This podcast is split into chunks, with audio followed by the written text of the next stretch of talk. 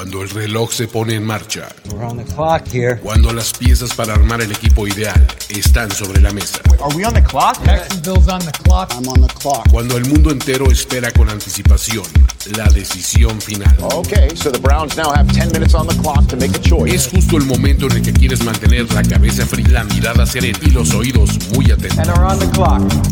On the clock. On the clock. De primero y diez. primero y diez. El juego que solo unos pocos privilegiados pueden experimentar. Con Jorge Tinajero. Con Jorge Tinajero. Y Luis Obregón. Y Luis Obregón. On the clock. De primero y diez. Are now on the clock. Cómo afectar al quarterback es una de las principales preocupaciones de las defensivas hoy día en la NFL. Y no hay mejor forma de hacerlo que con un temerario pass rusher. La clase 2023 del draft nos trae a un jugador como Will Anderson, quien pues podría convertirse en el nuevo terror de los pasadores alrededor de la liga. Al ataque, del otro lado, una posición ideal para causar problemas a las defensivas es la de end. Jugadores versátiles que pueden bloquear, que pueden atrapar el balón, que pueden imponerse físicamente a sus rivales, son lo ideal. Y en este draft hay muy buena cantidad de prospectos que pueden convertirse incluso en titulares para los equipos que los seleccionen. Pass rushers y ends. Esas son las dos posiciones que ocuparán nuestra plática el día de hoy aquí en On The Clock, quienes van a ser los, los, mejores disponibles. Todo eso y más lo discutimos aquí. Y para eso le voy a dar la bienvenida a Jorge Tinajero y Diego Lozano. ¿Cómo están amigos? ¿Cómo están? Ya listos para eh, concluir la semana en On The Clock. Estamos a tres semanas del draft, así es que eh, qué emoción muchachos. ¿Cómo están? Sí, también con mucho calor también, eh, pero emocionado por este por esta clase de draft en general de Tyrants, que está muy interesante, que hace mucho no veíamos una clase eh, tan nutrida de talento y tanta, con tanta como variedad de Tyrants, o sea, hay de todo literalmente. Yo no sé ustedes, amigos, pero yo estoy en shorts. Este, qué bueno que esto este, no sale en mis piernas, ¿no? Este, por lo menos, pero estoy en shorts. Este, sí, sí hace mucho calor. Y sí, efectivamente, estamos a 20 días con 22 horas y poquitos, unos cuantos minutos de, de que comience la primera ronda del draft. Y pues bueno, la verdad es que esto se va a poner cada vez más interesante. Ya los rumores empiezan a volar por todos lados. Este, hay cosas que creemos y cosas que no creemos, pero bueno, ya dedicaremos algún espacio específico para hablar de ellos. Hoy vamos a hablar de ends y de pass rushers, pero antes de todo eso, déjenme decirles una cosa importante. Este es un llamado para toda la Raider Nation en México. ¿Quieren ustedes vivir una noche épica en Las Vegas disfrutando del draft de la NFL 2023? Pues denle clic en el enlace que les compartimos en la descripción del video y así van a saber cómo ganar un increíble viaje para la ciudad de los Raiders. Ya lo saben, Raider Nation, regístrense y participen, no hay mejor forma de disfrutar el draft. Y ahora sí, amigos, vamos a comenzar con los edge rushers. Vamos a comenzar con los pass rushers, yo diría, porque ahora sí eso de edge rushers, siento que hay algunos para los que no aplica tanto, ahorita lo comentamos más a detalle, pero Vamos a platicar, ya saben cuál es el formato que hemos agarrado, vamos a ir soltando nombres, vamos a ir platicándolos, discutiéndolos entre todos y al final vemos cómo los tenemos acomodados cada uno. ¿Salen? Eh, ¿Con quién comenzamos, Jorge? ¿Quién te, quién te gustaría este, eh, comenzar? Venga, aviéntanos eh, un nombre. Me gustaría comenzar, no, no voy a ser tan obvio, creo que me gustaría hablar un poquito de Miles Murphy de Clemson. Ok, ok, a ver. A ver este talento que por ahí veía, leía y he vuelto a ver que se le compara mucho con eh, Walker del año pasado, que los Jaguars lo seleccionaron, que es un tipo muy físico, es, es inmenso, pero que pues depende de esos 275 libras, eh, que podrían ser que como 130 y tantos, y ahorita, ahorita se lo saco exactamente, pero eh, pues la verdad es que es brutal eh, en cuestión física, ¿no? Que es un tipo que eh, puede trasladar este, eh, esta fuerza en el contacto e incluso mandar a los lineros ofensivos una dos yardas hacia atrás. Le encanta, le encanta el contacto a Miles Murphy. Y, bueno, creo que se nota, si ustedes ven su, su video, verán que esto es a lo que le encanta, pero esto puede jugar en. En, en contra suya, porque se nota que le encanta el contacto y que en ocasiones lo puede evitar, pero no, el tipo va y se enfrasca y, me parece que esas son las cosas que no aprecio de Miles Murphy.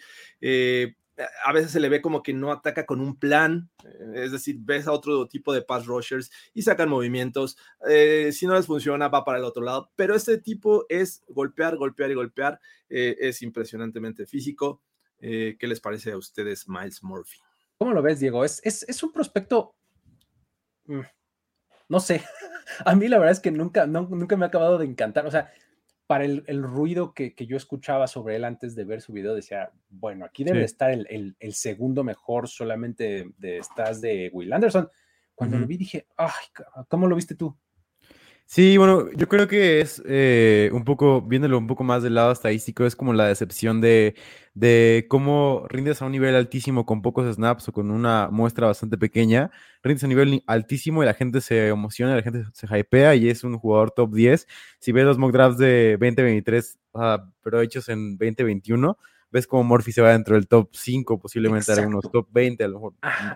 A eso es a lo que me refería, que traía yo muchísimo. Dije, aquí debe de estar algo impresionante. ¿Cuál? Bueno. Entonces, como fueron aumentando sus snaps, fue como viéndose un poco más sus debilidades, como a, mayor, a mayor muestra, menos efectividad para cualquier cosa. Entonces, Miles Murphy es algo muy parecido a, esto. Entonces, me parece que eh, para mí su rol ahorita en la NFL es ser un, un, jugador que va creciendo poco a poco, justamente de rotación. No es ahorita como que, como que vea luego, luego que vaya a impactar a un equipo, para mí es como la, el mayor detrimento de él, que para mí por eso no me parece bien tomarlo dentro del top 20, porque para mí fuera del top 20 puedes jugar con él y meter algunos snaps, pero dentro del top 20 quieres un jugador que tenga, que tenga todos los snaps del, mundo y que pueda presionar el quarterback de manera efectiva. Digo, los números de Murphy no son malos, pero tampoco son números de, de un jugador top, top 15 como se esperaba que fuera.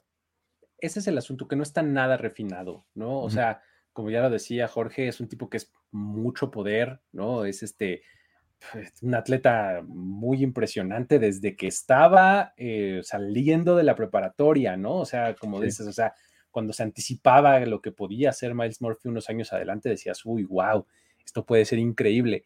Eh, aún así, en una línea defensiva de Clemson, que pues ha tenido muy, muy buen talento, él fue relativamente productivo, ¿no? O sea, todo el tiempo eh, estuvo poniendo números buenos, interesantes. Este, entonces, creo que eso, eso está en su favor. Pero, eh, no sé, de verdad, cuando yo, yo quedé como que muy, muy decepcionado después de verlo, porque, insisto, yo tenía muchas, muy altas expectativas de Miles Murphy antes de, verlo. Y dije, ah, o sea, está bien, es, un buen pass rusher, creo que se va a ir en primera ronda probablemente, o sea, es lo más probable, ¿no? por esos trades que, mencionamos, pero está lejos de ser de los mejores, yo creo. sí, sí, a ver, 100, 275 son 124 kilogramos, así es que me exageré un poquito en mis cálculos. Eh, uno, esperaría que este tipo de, jugadores que son atléticos, que son fuertes, podrían también ser eh, versátiles al momento de presionar, es decir, que vayan por fuera y que también vayan por dentro, ¿no? Y a Miles Murphy siento que le falla un poquito ir por dentro. Eh, no aprovecha bien este, este físico que tiene. Buenísimo, ahí está. Ese es el caso de Miles Murphy. Eh, eh, Diego, ¿con quién nos seguimos? Échanos a alguien y ahí lo, vamos comentando. Vamos con posiblemente quien es mi favorito, obviamente dejando de lado a, la gran novedad que ya, que ya hablaremos más adelante, pero para mí es mi favorito, mi, mi pass rusher favorito de todos, por cómo es especial y para mí por cómo puede crecer la NFL a diferencia de algunos que a lo mejor tienen un poco un cielo un poco topado. Para mí, Lucas Van Ness, el Edge de Iowa, me parece un jugador que puede crecer increíblemente y que para mí puede ser, eh, al final de cuentas, un jugador que a lo mejor estemos comparando con Will Anderson en los próximos años y que digamos como, wow, qué robo quien se lo llevó fuera del top 10, a lo mejor sí cae. Entonces, me parece que lo que más destaco de él es cómo ha sido alguien que se proyecta, o sea, que ha jugado poco en general, o sabemos que no hay mucha muestra sobre él, pero en general todos los traits y su físico es increíble. Es un jugador que puede jugar con una fuerza increíble que además ha sido bueno, ha, rendido muy bien, eh, sobre todo en pass rush, tiene un mejor pass rush win rate, que es el porcentaje de duelos ganados contra los tackles rivales y ya sea que presionen o que hagan un hurry o que hagan algo contra el quarterback. El tipo tuvo casi 19%, que eh, comparándolo con Miles Murphy fue de 14.4 en su carrera de, de Vanés fue por ahí de 17.6, algo, algo, así. Entonces me parece que Vanés tiene no solamente los traits físicos y el potencial para crecer más en un esquema de NFL, sino también tiene la producción en colegial que ha funcionado de, de, buena manera. Entonces me parece que, sobre todo para los genios de defensiva como Iverflus en los Bears o algo así, me parece que es un pick increíble porque puedes crecer con un jugador así. ¿Se acuerdan que les dije eso de no necesariamente edge rushers? Pues justamente me, me, refería a Lucas Vanés. Vivió mucho tiempo de, en, por dentro de la línea, ¿no? En, en, sí. en, Iowa y lo hacía muy bien, ¿no? O sea, técnica 3, técnica 5, hasta afuera. O sea, este es un, es un trade interesante que te ofrece Vanés y qué cosa su bull rush. Es buenísimo. Sí. El asunto es que prácticamente es lo que tiene, ¿no? Uh -huh. Su bull rush y no mucho más, ¿no? ¿Cómo lo ves tú, Jorge? Justo, justo iba para allá con eh, Lucas Vanés, que, que, si uno eh, se pone a pensar o analizar lo que necesita una defensiva 3-4, eh, Lucas Vanés es ideal para ser un defensive end de esta formación. Eh, es decir, alguien que vaya en el big up o en técnica 3, que me parece que es donde mejor está evaluado por PFF. Ya mencionabas, el bull rush es lo de él, pero uh -huh. no tiene más técnicas de, de pass rusher. Entonces, yo no lo ubicaría como un outside eh, pass rusher, ¿no? En este caso, uh -huh. creo que el, donde mejor le va es en el interior y pues tendrá que practicar y, y, generar mayor técnica, porque en la NFL va a enfrentar a muchos mejores lineos ofensivos. Eh, pero bueno, a final de cuentas, me parece como prospecto, yo no lo tendría tan mejor valuado, valuado si buscara a alguien que me ayudara a presionar por fuera. 46 presiones y 9 sacks solamente el año pasado. La verdad está muy, muy bien. Y sí. insisto, apenas el año pasado fue cuando más lo usaron por fuera. Al, en los años anteriores en, en, su carrera, en Iowa eh, se alineaba más por dentro, ¿no? Pero bueno, este sí. es, eh, es interesante lo de, lo de Van Ness, está, está padre. Y Venga. También destacar que fue, ha sido muy bueno en el juego terrestre. O sea, me parece que puede ah, crecer todavía mucho más en el juego terrestre. Claro. Digo, esta temporada a lo mejor no tuvo la producción eh, tan increíble con nada más 5% de detenciones en el juego terrestre. Pero en general tiene mucho, o sea, físicamente puedes ver, verlo en un esquema donde pueda hacer como, incluso si no es bueno, como el caso de Trevor Walker, que no era un buen pass rusher esta temporada, que no tuvo números de producción increíbles, pero vimos cómo impactó en los playoffs contra los Chargers en el juego terrestre. O sea, creo que eh, el cielo es, el suelo es alto, así como para los quarterbacks el suelo es alto cuando sabes correr, para los pass rushers el suelo es alto cuando sabes detener la carrera, porque puede ser a lo mejor no tan buen pass rusher, pero puedes eh, contribuir para el juego terrestre y ganas más snaps todavía. Exactamente. Ah, es, es, es, una muy buena comparativa. Si sabes detener la carrera, digamos que sí. estás en un territorio a salvo, ¿no? O sea, sí. por lo menos sabes que vas a jugar uno o dos downs, ¿no? Este, eh, a la defensiva por serie.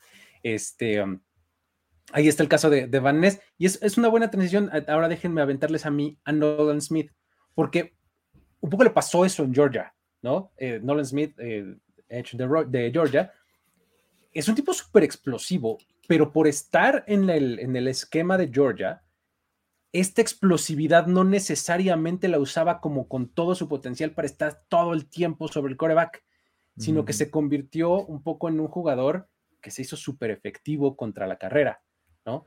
El asunto es que esa explosividad a mí me encanta. O sea, es como mi trade favorito en un, en un pass rusher. Que salgas sí. disparado de un cañón a mí, para mí tiene muchísimo valor. Y es algo que Nolan Smith tiene perfectamente, ¿no? Tuvo un combine espectacular, digo, lo recordamos ahí con sus 4.39 en las 40 yardas, ¿no? Sí. Y además esta flexibilidad para, para, ponerse por debajo del tackle, ¿no? O sea, para eh, inclinarse y ganar haciendo pues, el arco y llegar al coreback, parece muy, muy bueno. O sea, realmente yo estoy muy alto en Nolan Smith, me gusta mucho el potencial que tiene. Eh, y es eso, no necesariamente hemos visto esta productividad por algunas razones. La primera es lo que ya les decía, Georgia, eh, sabemos que rota demasiado a su línea defensiva, su esquema no es como tan campo arriba para sus frontales. Entonces, no necesariamente hemos visto temporadas así espectaculares de muchos sacks, sino que lo que me gusta mucho de Nolan Smith son estos trades de velocidad, explosividad, flexibilidad para ganar en el arco, ¿no? Entonces, yo estoy muy alto en él, no sé qué opinen ustedes, ¿cómo lo ves, Jorge? Eh, que me recuerda un poquito a, lo que hace Von Miller, ¿no? Que es un tipo que, que eh, por fuera se, se, dobla, se hace pequeño uh -huh. y le cuesta trabajo a los tackles ofensivos eh, poderlo anular. Me gusta, me gusta eh, Nolan Smith, pero creo que es su fuerte y si lo quieres usar en otro tipo de, de sistemas, no existe en Nolan Smith. Eh, e, es lo único que tengo con él y es cierto, viene en una defensiva que pues, está llena de talento, en el que el interior de la, la línea pues obviamente preocupa mucho más que creo que el, el exterior y se nota, ¿no? Ves la cantidad de, de snaps que tuvo Nolan Smith hacia el fuera del tackle y es impresionante y por dentro pues no existe. Ahora, si quisieras contar con él para empujar a hacer el famoso bull rush, se pierde. Ahí ya lo Sí. perdimos. Depende nada más de, de su habilidad, eh, su explosividad este, al salir la jugada y de darle la vuelta al tackle ofensivo. Es muy bueno, además, contribuyendo al juego terrestre. A mí, me gusta en ese sentido. Por si buscara un, mero pass rusher con más habilidades, me parece que ahí Nolan Smith no sería mi opción. Y es que tiene, o sea, es- es- está como delgado y ligero, pues, para ser un defensive end. Y por eso es que cuando, por ejemplo, si él está en el point of attack, o sea, el lugar exactamente a donde viene el acarreo, híjole, no necesariamente es lo que quieres, ¿no? ¿Cómo lo ves tú, Diego? Sí, digo, a mí me encanta y sobre todo porque lo compara mucho con Hassan Reddick, que tuvo una temporada, una temporada pasada, que fue una, una pieza clave para los Eagles y para mí justamente eh, es una muy buena comparación porque veíamos cómo los Cardinals arruinaron por completo este pick y dijeron, vamos a poner a Hassan Reddick de linebacker. Y entonces no funcionó de ninguna manera, Reddick no, no, no podía funcionar así, no era un buen linebacker, se perdía en cobertura y no, no- podían aprovechar lo máximo de él. Llegó un esquema como los Panthers, donde dijeron, bueno, vamos a usarlo de pad rusher, pero solamente para que, para que mejore en el juego terrestre y para que sea una, una parte del juego terrestre, de defender el juego terrestre. Y lo hizo muy bien, a partir de ahí el crecimiento de Hassan Reddick. Y luego el siguiente año llega los Eagles, y entonces ahí es donde dicen, bueno, vamos a sacar todo de él en diseño de pass rush, vamos a, vamos a diseñarles, eh, diseña- diseñarle jugadas a él espe- específicamente donde esté con Tyrants eh, rivales y les gane uno contra uno por su velocidad justamente. Y para mí ese es el, el esquema donde más funcionaría Nolan Smith, en un esquema en donde le diseñan jugadas a él para que esté uno contra uno contra un Tyrant y por, por velocidad, eh, más que por fuerza, ganen esos unos contra unos, que es como lo hacía en Georgia y es por eso que fue top 5 en, en pass rush win rate con 25%, que es el mismo que tuvo Aidan Hutchinson la temporada pasada. Ujú. Ok, bien, bien, bien.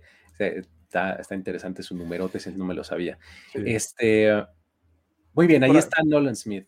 Por ahí nada más agregar que tuvo una lesión en el pectoral, así es Claro, que sí. bueno, ahí está el antecedente. Efectivamente.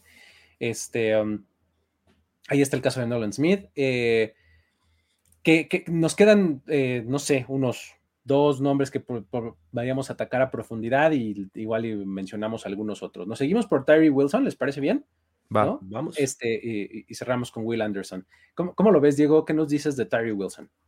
Sí, al principio, eh, para mí ha cambiado muchísimo mi percepción con él, porque al principio pensaba que era un Trayvon Walker más, que nada más tenía la- los traits físicos, las características físicas de un jugador, y decía, "Ah, no me encanta eso porque ya vimos la historia de Trayvon Walker, pero al final, eh, a diferencia de Trayvon Walker, vimos cómo eh, él, sí fue mejorando y fue produciendo estadísticamente a, a tal nivel que fue un pad rusher top 25 la temporada pasada en estadísticas, que estadísticamente jugó muy bien, obviamente contra competencia no tan fuerte como quisieras a lo mejor, pero el tipo eh, fue por lo menos, o sea, estaba ahí arriba en todas las estadísticas, presiones, hits, hurries, en todo estaba ahí arriba y para mí por eso, combinado, o sea, para mí obviamente puede ser complicado para él al principio, creo que eh, cuando ves a Terry Wilson y para mí lo que me preocupa un poco de él es que creo que su transición a la NFL no va a ser tan eh, fluida como alguien como Lucas Vanessa a lo mejor que puede jugar más inmediatamente, sino creo que es más justamente un proyecto que puede salir mucho, mucho mejor hacia adelante. O sea, es, es el tipo de, de pick que dices, ah, este jugador va a ser en tres años un Rashan Gary, como justamente lo era.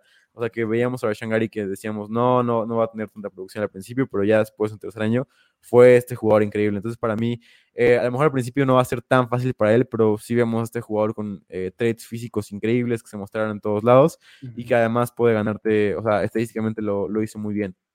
que justo sus características físicas son como lo más llamativo de él, Sí. ¿no? Muy alto, extremidades largas, este, pero que además las sabe usar muy bien, ¿no? Con mucho poder, súper agresivo, ¿no? O sea, no, no Sí, te muy. sorprende cuando lo ves estampando y aventando a, este, al tackle, ¿no? Que tiene enfrente, o sea, ese estilo de juego eh, está interesante y puede ser trasladable, ¿no? Este, a la NFL. ¿Cómo lo ves tú, Jorge? Sí, que creo que tiene eh, mucha agilidad para el tamaño que que, tiene Ujú. Terry Wilson, ¿no? Es un tipo que se mueve bastante bien, que, eh, que además eh, tiene un, una mentalidad que dicen que por ahí no, no se puede entrenar, o sea, que aman esta mentalidad que tiene para jugar fútbol americano.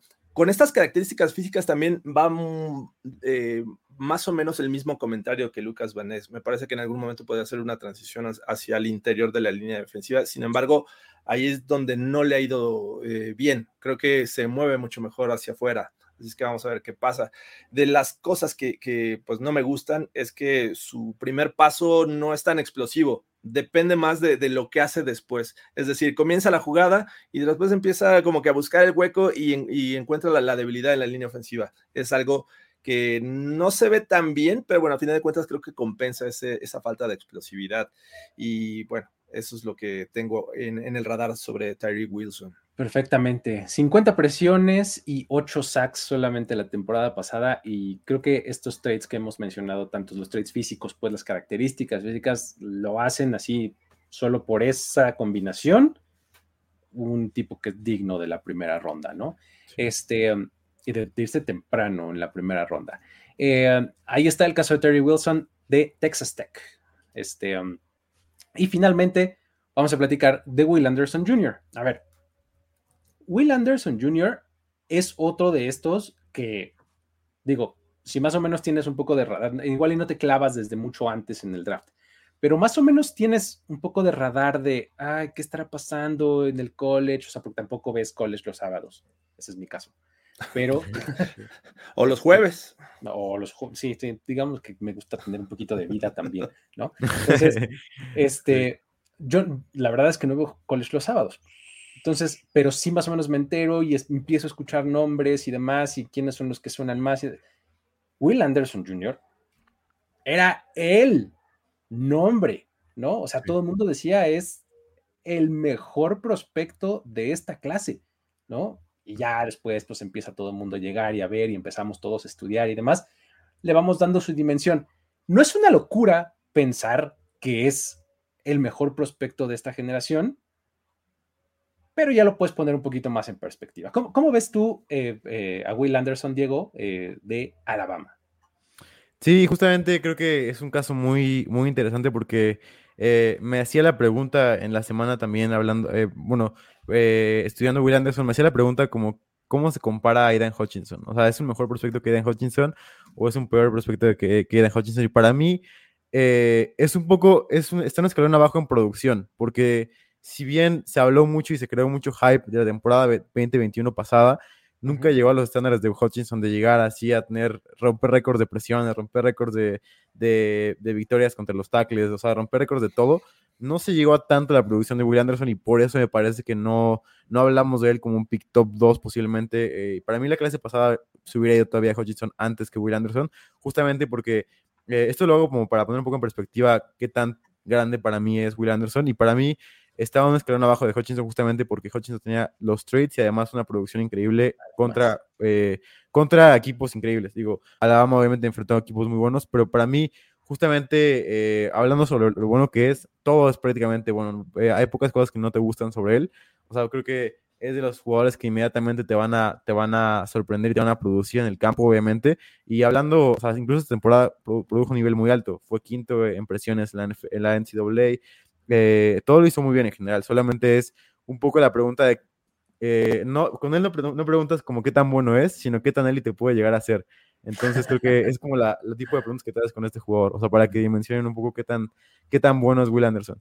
Sí, es, digo, hablaba hace rato de cómo me gusta Nolan Smith por lo explosivo, bueno, Will Anderson está en el mismo rango, ¿no, Jorge? Sí. ¿Cómo lo ves? Es un mejor Nolan Smith, Will Anderson. sí, eh, sí, eh, sí, básicamente, sí, porque tiene un, un, primer paso muy explosivo, también por fuera tiene esta cualidad de, de este, girar, eh, hacerse pequeño, y creo que eh, comparado con eh, Nolan Smith es un poquito más alto, que eso le, ayuda a Will Anderson. Sin embargo, eh, y bueno, otra, otra de las cosas positivas que tiene es la cantidad de snaps en los que jugó en colegial. O sea, promedio más de 700 snaps en una temporada es, es, brutal. Entonces, lo que llama mucho la atención además es de que lo vas a tener en el campo los tres downs y la producción va permanecer porque está acostumbrado físicamente. Es, es una, es una máquina, tiene mucha condición. Entonces, eso es lo importante de él. Las cosas que no destacan, me parece que no tiene muchos movimientos también, mucha técnica. Es un tipo que es muy efectivo por fuera y, y hasta ahí. Pero, o sea, con lo efectivo que es por fuera, no necesitas ya de más técnica. Digo, ojalá y, tuviera ahí otros movimientos. Y también se espera que no sea tan efectivo por el centro. O sea que va, lo suyo va a ser ir por fuera y por dentro, pues creo que no va a ser mucha la opción para los coordinadores defensivos. Además, tiene un montón de, de clásicos splash plays, ¿no? O sea, estas cosas que, que encantan a, a la gran mayoría de la gente, ¿no? O sea, que pues es o sea, tú la ves en, un partido y te hace levantarte del sillón y gritar, ¡ah! ¿No? O sea, tiene ese tipo de jugadas, Will Anderson, ¿no? Pero bueno, este, ahí está, creo que eh, este, va a irse temprano, creo que es el que se va a ir más temprano de todos estos y las cosas más o menos salen como de acuerdo a, a lo que estamos pensando. Este, eh, ¿Quieren revelar el, top 5 y luego platicamos de algunos dos, tres nombres más rápidamente? Ok. Este, a ver, vamos a, vamos a ver, porque bueno, Will Anderson es el, número uno de los, eh, de los tres. Lucas Van Ness ya nos dijo Diego que lo ama y yo ya les dije que amo a Nolan Smith, ¿no? Tyree Wilson es el 2 de Jorge, eh, el 3 de Diego y el 3 mío el amor está un poquito más bajo en Lucas Van Ness para Jorge, que está en el 3, que eh, pues también es eh, similar con lo de Nolan Smith y Diego, ¿no? Con respecto a mí, se fue hasta el 4. De hecho, Jorge, tú, eres el único, mejor dicho, el que tiene eh, a, Miles Murphy más alto, en el 4, porque es nuestro 5, tanto de Diego como mío, ¿no? Yo tengo en el 4 a Lucas Van Ness y Jorge, tú tienes en el 5 a Nolan Smith. Este, a ver, ¿Qué otro nombre les llama la atención sin clavarnos mucho, nomás que nos digan, mm, a ver, este, no, se, no deben de perder de vista a fulano de tal, Diego? Sí, para mí, eh, uno que me encanta, digo, ya hablé sobre Carl Brooks, por lo que no voy a especificar más de él, porque también puede ser defensive tackle. Pero otro jugador que me fascina y que me parece que tiene mucho hype todavía la primera ronda es Will McDonald, eh, cuarto, de Iowa State. Que me encanta, digo, para poner un poco en comparación, me parece que es la mejor manera para que la gente pueda entender un poco cómo funcionan estos rushers cuando los comparas con otros dentro de la liga. Me parece un, jugador muy similar a Josh Uche y el rol que, tienen los Patriots, el pass rusher de los Patriots. Un jugador que no es posiblemente el mejor en juego terrestre, que le falta mucha, mucha fuerza todavía a Uche, pero el tipo sabes que año con año ha ido mejorando y aparte Uche se volvió una parte clave de la, de la ofensiva de los Patriots, justamente con jugadas diseñadas eh, no para ganar con velocidad, sino él para ganar como justamente con su variedad de movimientos que tiene Will McDonald. Entonces, me parece que por eso me encanta lo que puede hacer él. Digo, lo vimos en el Senior Bowl como se mostró ante competencia muy, muy buena. Y me parece justamente por esto McDonald's me parece que puede ser primera ronda, porque tiene los trades de los nuevos pass rushers que, de la liga. O sea, el caso de Reddick, el caso de Ushe, el caso de, Gary, o sea, el caso de jugadores como así que están diseñados para ganar uno contra uno contra los tackles, justamente por variedad, por agilidad, por todo ese tipo de cosas. No por fuerza precisamente, pero sí por estas habilidades. Para mí, por eso McDonald's me encanta y me parece que puede ser un jugador de primera ronda. Jorge, ¿alguien más? Yo quiero eh, poner el nombre en la mesa, bueno, en este programa, de BJ Oyulari, que pues en la sangre tiene el ser pass rusher, ¿no? Su hermano Aziz eh, está también en la NFL, ¿no? Entonces, eh, se dice que es el más eh, de los más técnicos que puedes encontrar para presionar el quarterback. Es decir, tiene buena técnica, la ocupa muy bien. Es de esos que eh, hasta el final ya casi que va a tener contacto con el línea ofensivo, es cuando hace su movimiento, no necesariamente ya lo, lo, lo va anunciando y eso pues, le ayuda bastante. Sin embargo, no es el tipo más físico, o sea, me parece que llevaría las de perder en enfrascarse en un ball rush. Así es que, pues, échenle un vistazo. La verdad es que creo que es de esos eh, pass rushers que si no hay un, rush en la primera ronda, me parece que el segundo día podría ser una opción. Buenísimo, ahí está. Eh, digo, tenemos otros, ya les platiqué yo de Félix Enrique Yusoma, ¿no? En algún otro programa que me encanta, Billy Villari, este, Will McDonald. Justamente son mis 6, 7 y 8, esos tres nombres. Está por ahí Keyon White de Georgia Tech, está Derek Hall de, eh, de Auburn, ¿no? Son eh, un par de nombres más que podríamos estar ahí explorando, ¿no? Entonces, eh, que son, desde mi punto de vista, todos los que acabamos de mencionar, prospectos de segundo día, ¿no? El que dice Nacho, Nacho Rodríguez es increíble. José Ramírez me parece que es un jugador que puede hacer un robo por ahí de la cuarta ronda de Eastern Michigan. Me parece que es un gran, gran pass rusher. Sobre todo estadísticamente hablando, porque como les dije alguna vez, eh, es como el ah, pass rusher. Es el pass rusher como que, eh, digo, es mi, es como mi estrategia ir por este pass rushers que puedan producir, sobre todo en la, posición de pass rusher, se traslada mucho más la producción, o sea, para mí es la posición más importante de producción de colegial a producción en NFL, se traslada muy, muy bien. Para mí José Ramírez puede ser un jugador que puede sorprender a muchas personas dentro de la NFL y para mí puede irse dentro de la tercera ronda, creo que es un jugadorazo y, me encanta su, producción, aparte que pocos fueron tan buenos como él en realidad en, colegial durante tres años incluso. Sabes que estaba buscando a una persona llamada José Ramírez haciendo un comentario sobre algo. Entonces, por eso me costó tanto trabajo. eh, también pregunta eh, Eliu, espero que pronunciarlo bien, sobre Andre Carter, que es un tipo extremadamente alto eh, para ser pass rusher eh, y por, por, ende no es tan musculoso, necesita agregar mayor peso, mayor músculo a su frame. me parece que eso es lo que yo diría. Sin embargo, pues me parece que, que hace un, sólido trabajo por fuera como pass rusher. Ahí está. Esos son los pass rushers que deberían ustedes tener en el radar porque seguramente serán seleccionados pronto, ¿no? Eh, algunos más pronto que otros, pero este, la verdad es que son, son creo que el, top heavy, ¿no? Esta clase, si hay como un escaloncito ahí, este, entre estos y el resto, como que dices, ay, ya ahí está un bajón interesante. Vámonos ahora con los Titans. Vamos a platicar del otro lado del balón. A ver, hacen, vamos a empezar como por pequeño bold, no, no bold, broad take, o sea, como más este, más panorama general de este asunto. La posición de Tyrant eh, en este draft en específico tiene no solo profundidad, sino calidad en la profundidad, ¿no?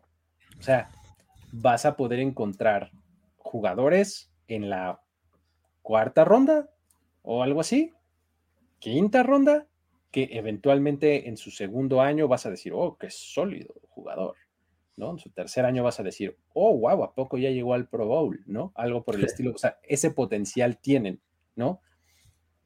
Ahora, cuando hablas de eso y cuando ves cómo la NFL se ha, se ha guiado en cuanto a sus Titans, o sea, qué es lo que domina hoy día en la NFL en cuanto a Titans, pues ves justo eso, ves jugadores de cuarta ronda, tercera cuando mucho, dominando, ¿no? La liga. Los equipos de las finales de conferencia, todos tenían un Tyrant de élite, ¿no? Sí. Entonces, es una posición bien interesante. O sea, que por un lado, aquí hay mucha oferta de buena calidad, pero por otro lado, lo que te dice la liga es, aguanta, porque mira, el resultado está más abajo. Entonces, es un balance interesante. ¿Cómo lo ves, Diego, desde esa posición de como de team builder, por así decirlo? Sí, es muy interesante, sobre todo porque justamente hablando financieramente sobre los Tyrants, hablando sobre los contratos, el más caro, que es el de Kelsey, es de 15.5 millones al año. Lo comparas al de un wide receiver, es como de, de 30.3 el más alto. O sea, es una cosa, es una ganga para todos, justamente. Y ahora, hablando sobre el draft, que me parece es un tema muy interesante también, eh, ves jugadores de primera ronda como Hawkinson, como Eric Ebron, como Kyle Pitts, o sea, todo ese tipo de jugadores, y, y no han o sea, el, problema con draftear a un Tyrant en primera ronda normalmente es que eh, te puedes encontrar a jugadores de ese calibre, o por lo menos, no, no lo mismo, pero a lo mejor sí un 80% de Kyle Pitts o sí un 70% de Kyle Pitts en la agencia libre a un dato mucho más barato que el que te puede eh, dar uno de primera ronda que está por ahí de los 9 millones al año. Entonces te puedes encontrar a un Dalton Schultz, como hicieron los Texans, algo así, que no te va a rendir al nivel de Kyle Pitts, pero sí te va a dar una producción bastante similar a la de él. Y por eso es el, problema de draftear una primera ronda, porque sabes que, siempre va a haber uno ahí abajo de. Hay uno, ahí en free agency, a diferencia de wide receivers. no te puedes encontrar un, un Tyreek Hill en, primera, en primera ronda y, y reemplazarlo con un... O sea, no hay un jugador en primera ronda no- normalmente que juegue al 80% o al 70% en free agency, que Tyreek Hill, que Jamar Chase, que Justin Jefferson, no existe un jugador que sea barato y que juegue a ese nivel como lo es a la posición de Tyrants. Es todo un dilema. ¿Cómo lo ves tú, Jorge? Que- que- que es- de verdad, a mí esta, esta discusión específica, no sé cómo me apasiona. Eh, y no saben, eh, digo, uno de los ejemplos más claros para mí es lo que hicieron los Ravens en 2018. Sele- seleccionaron a Hayden Hurst, primera Ajá. ronda, Ajá. y en la cuarta volvieron a seleccionar un tight end, Mark Andrews. ¿Dónde está Hayden Hurst? Exacto. ¿Y ¿Dónde está Mark Andrews? Andrews? Ajá.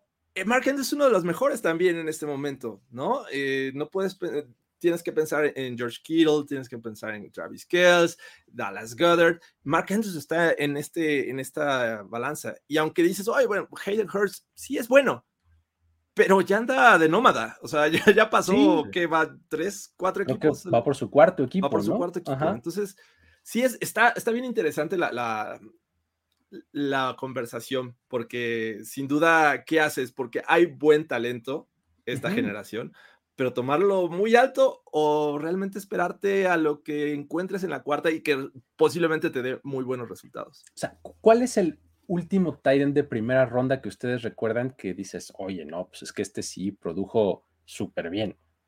De primera ronda. Dijo, yo no me acuerdo de uno que digas. O sea, Sí, no, es complicado. Sobre todo sea, con lo que decía yo, que es, es muy fácil encontrar uno barato que te produzca un nivel alto. O sea, exacto. O sea, que digas, mira, este Pro Bowler perenne. Sí, No, Y aparte todos, todos son después del primer contrato, porque si te das cuenta, Hayden Hurst después del primer contrato jugó bien con los Falcons, jugó bien con los Bengals. claro. Y luego eh, Ebron también, lo- después de los Lions, jugó bien con los Steelers. Eh, Hawkinson, después de los Lions, está jugando bien con los Vikings. O sea, siempre es como en el segundo contrato, que es mucho más barato que el primero. Que empiezan a jugar bien los, los jugadores. Porque Hawkinson no era un, un banger así de, de increíble. No a fans también, o sea, fue en los Seahawks, no ha jugado también.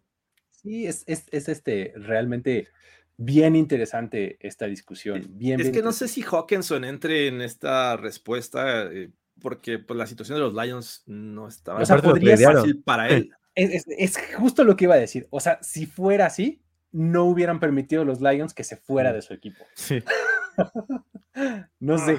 Yo, o sea, con el equipo que estaban construyendo los Lions, con, Ujú. con esa situación, pues, no lo dejas ir, dices, ¿no? ya no encajas en el, en el perfil que estoy buscando. Puede ser, o sea, no siento que sea malo Hawkinson. No, no, para nada. O sea, tampoco es malo, Sí, no. este, no. sé, Vernon Davis. Ah, mira, Vernon Davis. Vernon Davis. Él también fue de primera ronda, ¿no? Ujú. Vernon No me Davis. lo confirmo. O sea, Vernon, Vernon Davis creo que fue, creo que es el último de estos de primera ronda que dices, mira, este tipo fue productivo toda su carrera, no cambió de equipo prácticamente y siempre estuvo entre los mejores de la posición. Creo que me parece, ahorita haciéndole como memoria, es el que me, que se me ocurre, digamos, ¿no? Pero sí. Sí. de ahí en fuera, ves a los, o sea, piensa en Tyrants así, no muy lejanos, pero que han sido Joku. icónicos. Fue, fue No. selección Ah, global no. 6, eh, Vernon Sí, Davis. Vernon Davis, exactamente. Que digamos que, que este, um, o sea, por ejemplo, Jason Witten, tercera ronda, ¿no? Este, pues, no sé, eh, eh, Rob Gronkowski creo que fue cuarta, ¿no? O quinta ronda. terce- sí, algo así. O sea, vamos, los nombres grandes de tight end siempre salen de rondas intermedias, más tardías. Y está bien conflictuante porque del otro lado también volteas a ver y dices, bueno, es que el tight end es una, es una pieza de ajedrez que es ideal para causarle problemas a las defensivas. Y digo, ahorita eh, eso me sirve, es más, ya hagamos la transición porque si no me voy a clavar aquí en esta discusión cinco horas. Eh, Este, eh, a mí me parece que eso es Luke Musgrave. Déjenme eh, Ujú. a ver, empiézale con Luke empezar a Musgrave. platicar del, del Luke Musgrave. Me gusta. Es el tipo que te puede crear el mismatch. Es un tipo de 1,97, es casi dos metros de estatura. Sí. Muy rápido. Manos así que parece que trae este, guantes de, eh, de béisbol en cada mano, ¿no? Sí. amenaza vertical. O sea, el tipo lo quieres en el sim 12, 15 yardas a campo arriba, ¿no? 12.5 de average depth of target, eh, promedio de profundidad de targets. El más alto entre los cinco que vamos a hablar hoy. no, no me, no me sabía el dato, pero es justamente en, en, la, en la profundidad de campo que lo quieres, Sí. ¿no? Porque no necesariamente es así súper bueno para cortar y trayectorias acá súper crisp, ¿no? Como dicen, sino tipo es- va vertical, pero va a ganar porque va a ser muy rápido, porque además es rapidísimo, va a ser mucho más rápido que tu linebacker, va a estar más alto, ¿no? Eh, va a ser mucho más fuerte que un safety, o sea, me parece que Luke Musgrave, por, eso- por eso yo estoy súper alto en él, o sea, no necesariamente tuvo gran producción en, este, en Oregon State, tuvo lesiones, tuvo lesiones y demás, también eso eh, ayudó, o bueno, como que lo perjudicó, pues, o sea, para no poner grandes números, pero me parece que el potencial de Luke Musgrave es alto, alto para hacer una herramienta de mismatch en la- para la ofensiva que lo tenga. ¿Qué opinan de Luke Musgrave? ¿Cómo lo ven ustedes? Vas, Diego. Ah, sí, a mí me encanta. Luke Musgrave es un, es un jugador que me fascina, sobre todo porque eh, justamente este físico que tiene es de los mejores atletas que vemos en la posición. O sea, fue de hecho el más rápido en el Senior Bowl. Es una de las estadísticas que se habla mucho sobre él. Fue en el Senior Bowl rapidísimo. Y se habla sobre todo que la temporada pasada, de no haber sido porque jugó dos partidos y los dos los jugó muy bien, sobre todo recibiendo.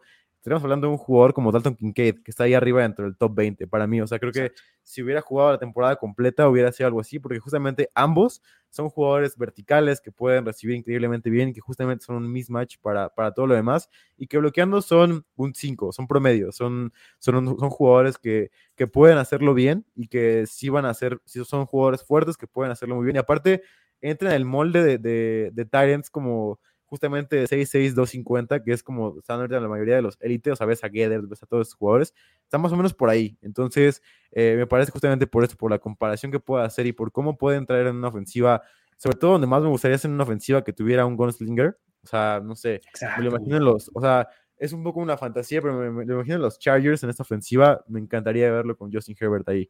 Eh, y así, o Eso sea, es que, ese que, que le va a poner el pase en Sí, una ventana así exacto. chiquititita en el centro del campo, entre el linebacker y el safety, y él se lo va a llevar con sus garrotas que tiene. Ándale, estaría padrísimo. Que, eh, eh, el récord, bueno, creo que lo que se menciona en cuestión de velocidad, que superó las 20 millas por hora en el Senior Bowl, es, es impresionante. Eh, concuerdo, creo que es un tipo que se especializa a ir al sim, es irse derecho, porque dicen que adolece de, correr buenas rutas. De hecho, se le critica de que parece que va contando los pasos cuando lo mandan a hacer una escuadra hacia afuera, un, poste, porque el tipo no es tan bueno para, correr. Si lo mandas recto, no tienes pierde, es, es brutalmente bueno, es un objetivo eh, muy alto, muy, grande.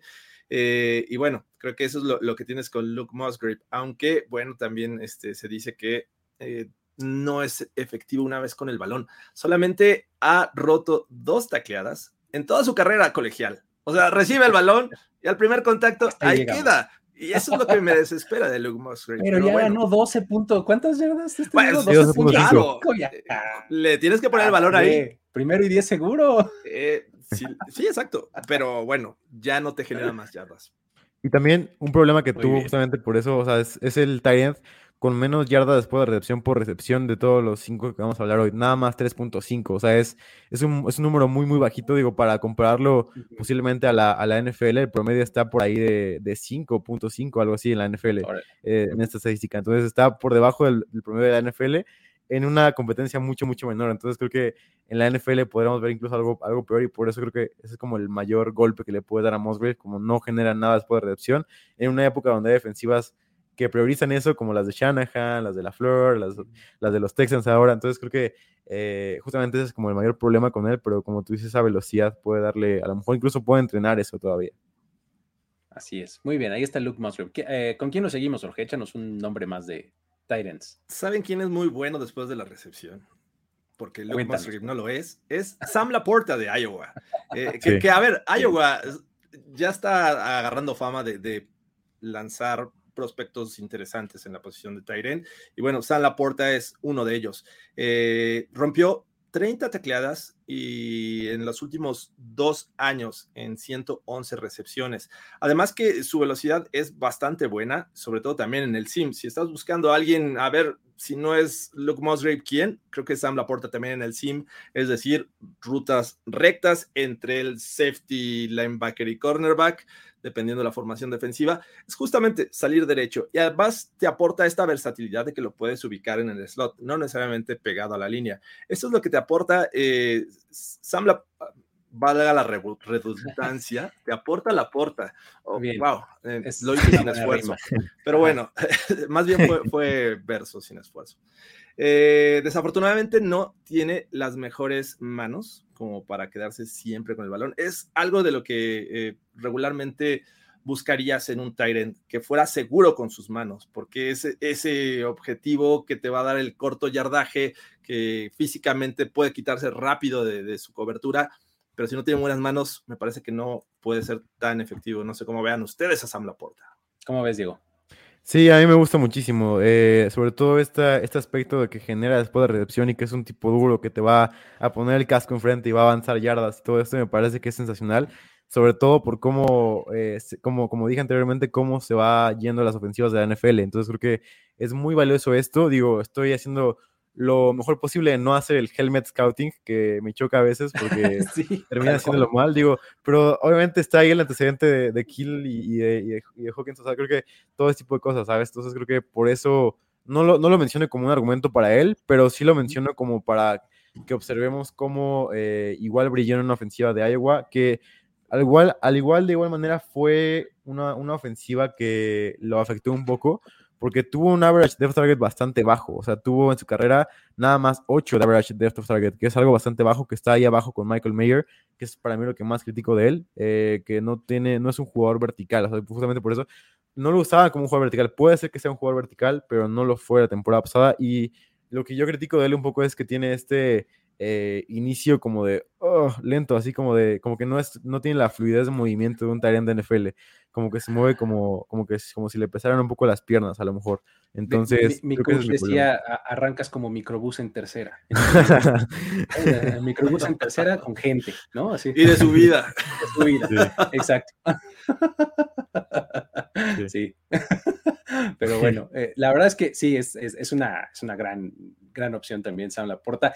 Eh, insisto, creo que eh, es un poco lo que vaya a estar buscando la ofensiva que, este, que seleccione a estos jugadores, ¿no? La aporta justamente te, aporta estas, esta versatilidad eh, junto al tackle, en el slot, eh, tacleo, digo tacleo, este bloqueo, recepción, etcétera. O sea, creo que es un elemento un poco más versátil, hay otros que son un poquito más especializados, más receptores, este, más, ¿no? Entonces, um, está interesante Sam Laporta. Eh, um, Diego, ¿con quién nos seguimos? Échanos un nombre. Vamos con eh, el favorito de la casa, uno de mis favoritos de la casa, Darnell Washington, Titan de Georgia, número cero. Eh, ah, ¿cómo empiezo con ese prospecto que tanto me encanta? Posiblemente la mejor manera de empezar con él es que es mi jugador favorito posiblemente de todo el draft. Me encanta cómo puede ser algo completamente diferente en la NFL, porque hablando un poco sobre la posición de Tyrants, es una posición en donde puedes encontrar valor de muchas maneras. Puede ser eh, un buen corredor de rutas, puede ser un buen bloqueador, puede ser un atleta, puede ser todo, ¿no? Pero de Washington para mí tiene un poquito de todo y, lo voy a mencionar de, de, esta manera. O sea, el tipo fue 11.7 en promedio de profundidad de targets, top, top por ahí top 30 de la nación, eh, que es algo increíble. Además que se me olvidó, se me olvidó decirles lo principal. El tipo mide 6'6 y pesa 2'64 y corre una velocidad de 4'64 segundos. Eh, tuvo un combine perfecto en todos lados, saltó altísimo, tuvo el, el shuttle de 4.04, que es una agilidad increíble para Tyrants. Eh, me parece que tiene la agilidad, tiene la fuerza y además fue el Tyrant que más eh, jugadas impactantes en el juego terrestre, o, bueno, como Big Time Blocks, se le llama en el juego terrestre, tuvo. O sea, el tipo es un muy buen bloqueador y hablaba Belichick alguna vez en una entrevista sobre cómo quería Tyrants inteligentes y también aparte de eso, Tyrants que pudieran bloquear y además, o sea, hacer un más de un 7 bloqueando y más de un 7 recibiendo. O sea, para, para él eso era como la, lo ideal para un Tyrant. Que Washington no es que sea un 7 recibiendo, pues posiblemente es un 6 o un 5, pero bloqueando sí es un 7. Entonces tiene un poco eh, ambas cosas, además de que, como lo dije, es un Tyrant vertical para ofensivas verticales, es un Tyrant que puede generar después de recepción, es un Tyrant que estuvo, eh, fue el segundo más valioso de la nación ahí arriba con Brock Bowers, que fue su compañero y obviamente se habla mucho de él como un Tyrant top 5, estaba al lado de él, posiblemente le ayudó en su producción a lo mejor, pero incluso si no es bueno, para mí esto es lo, como cierro con Daniel Washington, incluso si no es bueno recibiendo, el tipo va a ser un eh, sexto liniero ofensivo que va a ayudar de una manera increíble a tu ofensiva y que va, vas a correr el balón mejor que nadie en la liga. Para mí, por eso Washington es un jugador que me fascina y que no puedo dejar de ver. A ver, Jorge, dale y al final les tiro un pequeño buscapiés con, este- con respecto a esto que acabas de decir. Y que justo es lo que decía aquí Nacho Rodríguez, Darnell Washington es un tackle ofensivo con manos. O sea, para el físico que tiene, es eh, muy bueno para mantener un, un pass rusher. Me parece que es, es brutalmente bueno. Eh, depende mucho de su físico para crear separación. Es algo, o sea, no es un gran corredor de rutas, sino depende del físico, da un, un contacto y con eso ya creó separación. Sin embargo, le, le debo de reconocer la agilidad y la velocidad que tiene eh, para las dimensiones de Darnell Washington. Entonces, sí, eh, prácticamente Diego, al ser su favorito, lo describió bastante bien eh, y yo nada más agregaría eso, ¿no? Creo que sí, estoy de acuerdo. Sería un segundo tackle ofensivo y que es una amenaza en el juego aéreo. Es que fíjate, hay un, hay, hay un precedente cercanísimo. O sea, yo podría ver incluso un camino tipo Jason Peters. O sea, Jason Peters llegó a la liga como tight end. Fracasó espantosamente Crash and Burn y luego se convirtió en un tackle ofensivo de élite por un montón de tiempo, ¿no? O sea, en una de esas, no sé Sí. qué opinen, ¿no?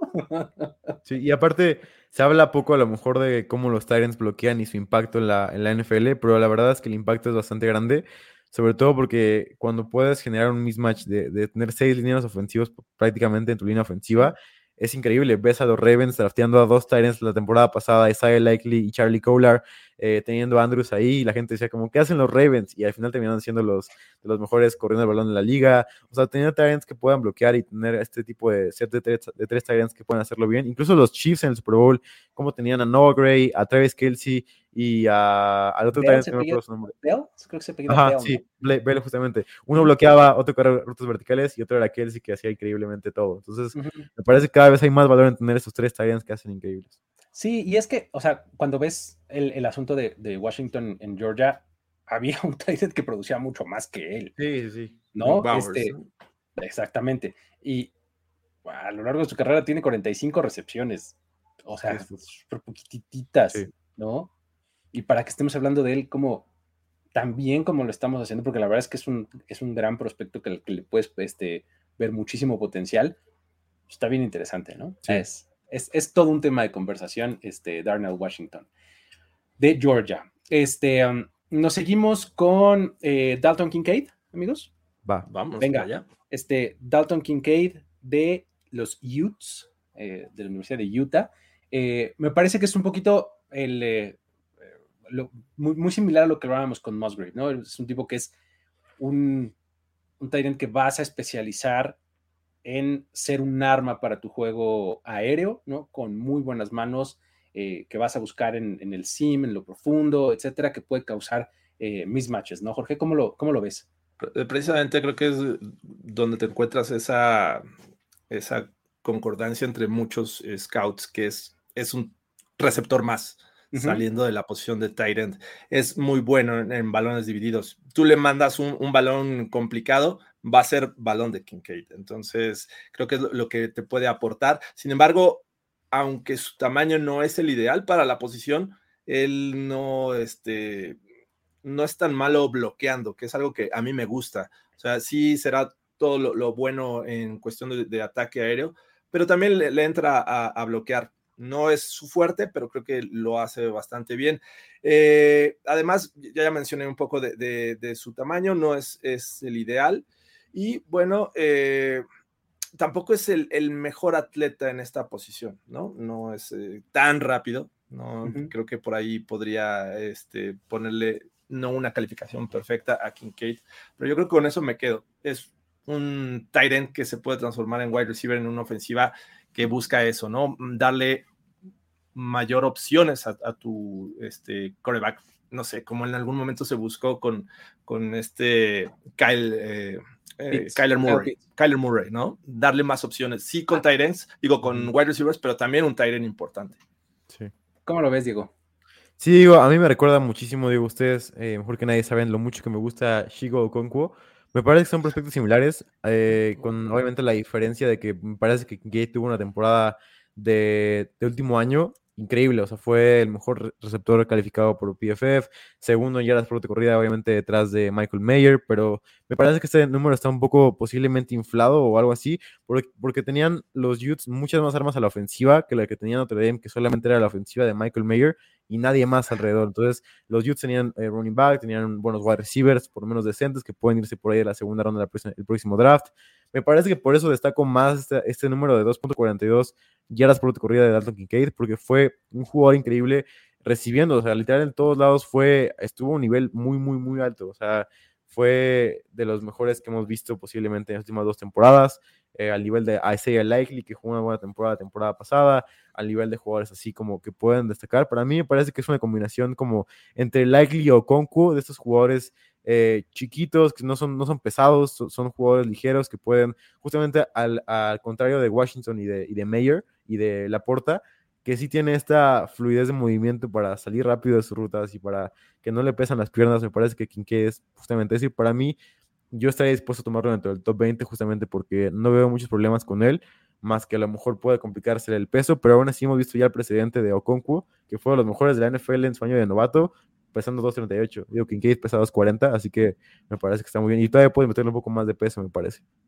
Ahí está Dalton Kincaid que eh, justo, o sea, creo que es el eh, junto, bueno, no, de hecho, Kincaid, eh, un poco junto con Musgrave, pues, son como este, eh, este nuevo prototipo de Tyrants, ¿no? O sea, Sí. que vas a utilizar mucho más como un arma eh, para el juego aéreo que, que otra cosa, ¿no? Este, um, Que, que se me olvidó mencionar, parte de las cosas que podrían ser negativas en su proceso de selección es que va a empezar su carrera a los 24 años. Ok, también, también. ujú, Bien. Este, um, tenemos por ahí un, un par de nombres que nos están faltando. Eh, vamos con Michael Mayer, ¿no? Ya de, de una vez. Eh, Sí. Ya lo mencionaste por ahí, Diego. Michael Mayer, Titan de Notre Dame.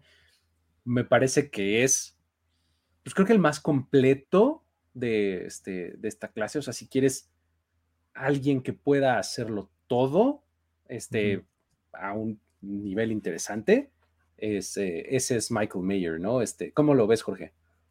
Sí, es eh, otro jugador que físicamente tiene las características del tight end, eh, no sé, de los 80, todavía los 90, que era ese precisamente tackle ofensivo que tenía buenas manos. Ese es justamente Michael Mayer, ¿no? Es un tipo de 265 libras que es muy bueno bloqueando eh, y, que, on- y que además sabe correr buenas rutas. Creo que a pesar del peso, se, se desplaza bastante bien para buscar estos espacios.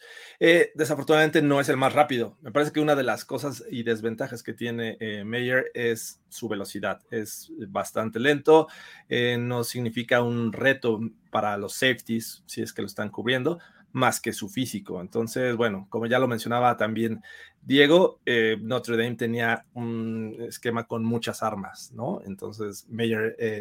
Perdón, no, no era Con con, pocas muchas, armas. con pocas armas. Al Sí. contrario, Este- él era, él era el, el arma. Él era Sí, la ofensiva, el exacto, Ajá. él era la ofensiva. Entonces, bueno, vamos a ver qué, qué pasa en, en nivel profesional. Sí, y ¿sabes qué? Creo que eh, lo, lo que hace Michael Mayer es como ser un... eh, ser bueno para todo, extraordinario para nada. Exacto, Es- sí. Esa es como que la percepción que tengo de él. O sea, ¿está muy bien como bloqueador? Sí. Ok, ¿lo puedes alinear en slot? Sí, está bien. Su trayectoria cortita, está bien, en manos seguras. Este, no es ningún mismatch, ¿no? Este, no sé. me cuesta trabajo creer que Michael Mayer puede hacer una gran diferencia en un equipo. ¿Me explico? O sea, lo que te va a dar él es un jugador súper sólido. No sé cómo lo ves tú, Diego. Sí, la verdad estoy, estoy de acuerdo contigo, no estoy eh, tan alto con él justamente, eh, porque hablando estadísticamente fue increíble, eh, fue el, jugador con más yardas por corrida de, de la liga en la posición de Tyrant, uno de la nación en la posición de Tyrant, y obviamente se ve, se ve inflado, se ve afectado justamente por la, por la falta de armas que había, porque todo era Michael Mayer literalmente, y eso difícilmente va a ser en la NFL. Eh, digo, para mí podemos ver una proyección como de jugadores justamente limitados en la de Tyrants limitados, la verdad no me parece muy buena la predicción a la NFL, no veo una comparación tan buena para él, o sea, a lo mejor Jason Witten puede ser, pero sería como el mejor caso para él y tendría que mejorar todavía mucho para que fuera eh, ese caso, entonces me parece que eh, justamente por esa falta de, de físico, de, de, atleticismo que tiene, me parece que es de los cinco el que menos cosas impresionantes tiene eh, físicamente para ganar justamente, entonces creo que por eso es como de los que menos me gusta Michael Mayer. Ahí está el caso del Titan de Notre Dame. Eh, y por último, eh, vamos a platicar de Tucker Craft. Tucker Craft de South Dakota State. A ver, no es ninguna coincidencia la lluvia de comparaciones con Dallas Gethert. Sí. Para pa empezar, es, es, Helmet Scouting, como decías, este, Diego. Sí. ¿no? Este, pues, de, de, la misma escuela, se ven parecidones, más o menos el mismo físico, ah, está, ¿no? Y no es, no es tanto una coincidencia que pare ahí, o sea, puedes ver un poco la proyección hacia, hacia lo que hace Dallas Gethert, ¿no? Este, tal vez un poco lo diferente es que eh, eh, Tucker Craft es como que está en su mejor situación cuando se alinea junto al tackle, ¿no? O sea, este, saliendo de ahí y en trayectorias cortas, cerca de la línea, es donde es mejor. Y eso es porque él tiene, eh, o sea, tiene muy buena visión cuando está en el tráfico, pues cuando está toda la gente en el centro del campo, él continúa muy bien con su ruta encontrando los huequitos y tiene manos seguras, ¿no? Entonces, me parece que eso, ¿no? Le puede hacer, eh, eh, le puede hacer un, una diferencia en su favor, ¿no? Este, claro que puede eh, mejorar el resto de su árbol de rutas, sí, ¿no? O sea, está bastante crudo, es un atleta bastante crudo, ¿no? Ahorita no, uh -huh.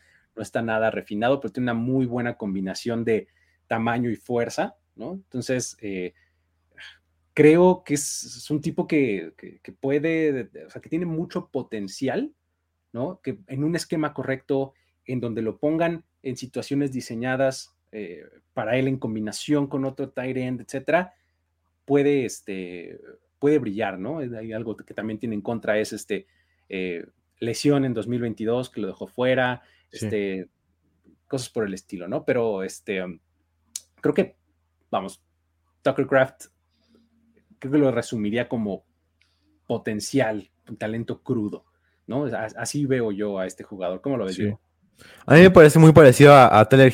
Yo cuando lo vi, digo, me parece un jugador muy similar a Tyler Higby justamente porque ambos son jugadores que se, mueven muy bien y por eso se ven a lo mejor bien en ofensivas como de Shanahan. Me parece que su mejor esquema es un, un esquema así, donde fuera un segundo Tyrant a lo mejor al principio, pero que podría convertirse en un Tyrant número uno de, de, una ofensiva así, justamente con bootlegs que puedan eh, destacar justamente su habilidad para poder moverse todo y sobre todo, ajá, y sobre todo por justamente cómo eh, tiene esta fluidez de movimiento que se habla mucho cuando se habla de él, eh, y, al igual que con Higby, que son jugadores que a lo mejor pueden parecer lentos y que no son los mejores atletas como tal respecto a velocidad, respecto a agilidad, respecto a, a shuttle, a four yard dash, pero tienen esta habilidad para moverse bien y para poder separarse de los linebackers o los nickers que lo puedan cubrir justamente en jugadas diseñadas para que, para que se muevan justamente así. Entonces me parece que, que es un buen prospecto, es un prospecto interesante sobre todo porque produjo a, a, nivel colegial. Entonces yo, mi comparación que tengo con él es con Tyler Higby, me parecen jugadores similares y que encajarían bien en justamente esquemas como el de McVeigh, como el de Shanahan, como el de LaFleur. Sí, que es justo esta situación en donde empiezas de un lado de la formación y haces sí. tu drag route. Sí. Así, todo el campo de un sideline al otro, mm. estas son las mejores eh, situaciones en las que puedes ver a Tucker Craft. ¿Algo que sí. agregar, Jorge, sobre Tucker Craft? Sí, bueno, la gran mayoría ya la dijeron, nada más que tiene ahí un, un problema con, con, drops. Me parece que, que, suelta mucho los pases. El año en 2021 tuvo 7 drops y total un 10.8% de, de porcentaje de pases tirados. Efectivamente, creo que es, es, bueno en cuestión de movimientos, control de cuerpo, sin embargo la velocidad no es lo suyo eh, y bueno, creo que vamos a ver qué, qué pasa con, con este Tyrant. Muy bien, vamos entonces a revelar el top 5 y ya nada más ahí eh, aventamos unos cuantos nombres más porque también Tyrants hay N. Sí. Vamos a ver, en, en el número 1, Diego ya nos eh, eh, profesó su amor a Darnell Washington. Sí. Eh, Jorge y yo tenemos a Dalton Kincaid. eh, tú, Diego, lo tienes en el 2. Michael Mayer es el 2 para Jorge. Yo ya les profesé mi amor por Luke Musgrave, ¿no? Este me parece que es un. O sea, de hecho, nada más no lo tengo en el 1 porque me hizo falta un poco de ma- muestra más grande, pues, ¿no? Que les decía de, de lesiones y demás, y no me aventaba hasta ponerlo hasta arriba. Este, que es el caso de tu tercer lugar, ¿no, Diego? Eh, luego, Darnell Washington es el 3 de Jorge y Michael Mayer es el tercero para mí. Les digo, me pareció que es un tipo sólido, ¿no? Eh, y que por eso lo pongo ahí. Eh, Michael Mayer es el cuarto tuyo, Diego. El cuarto Sí. tuyo, Jorge, es Luke Musgrave. El mío es Darnell Washington, ¿no? Eh, y Sam Laporta es su quinto y Tucker Craft es el mío. Ahí está nuestro top 5 de, de tight ends rumbo al draft NFL 2023. Eh, um, digamos que se me hace que voy a como soltar algunos nombres y se me olvida alguno o quieren agregar otro, adelante porque aquí sí hay N, ¿no? Ahí les voy. Ayúdenme con la pronunciación del de Michigan. Se llama Luke Schoonmaker o Schoonmaker. ¿no? Yo le diría Sí, Shoemaker. Shoemaker. Schoonmaker, ok, ahí está, Luke Schoonmaker.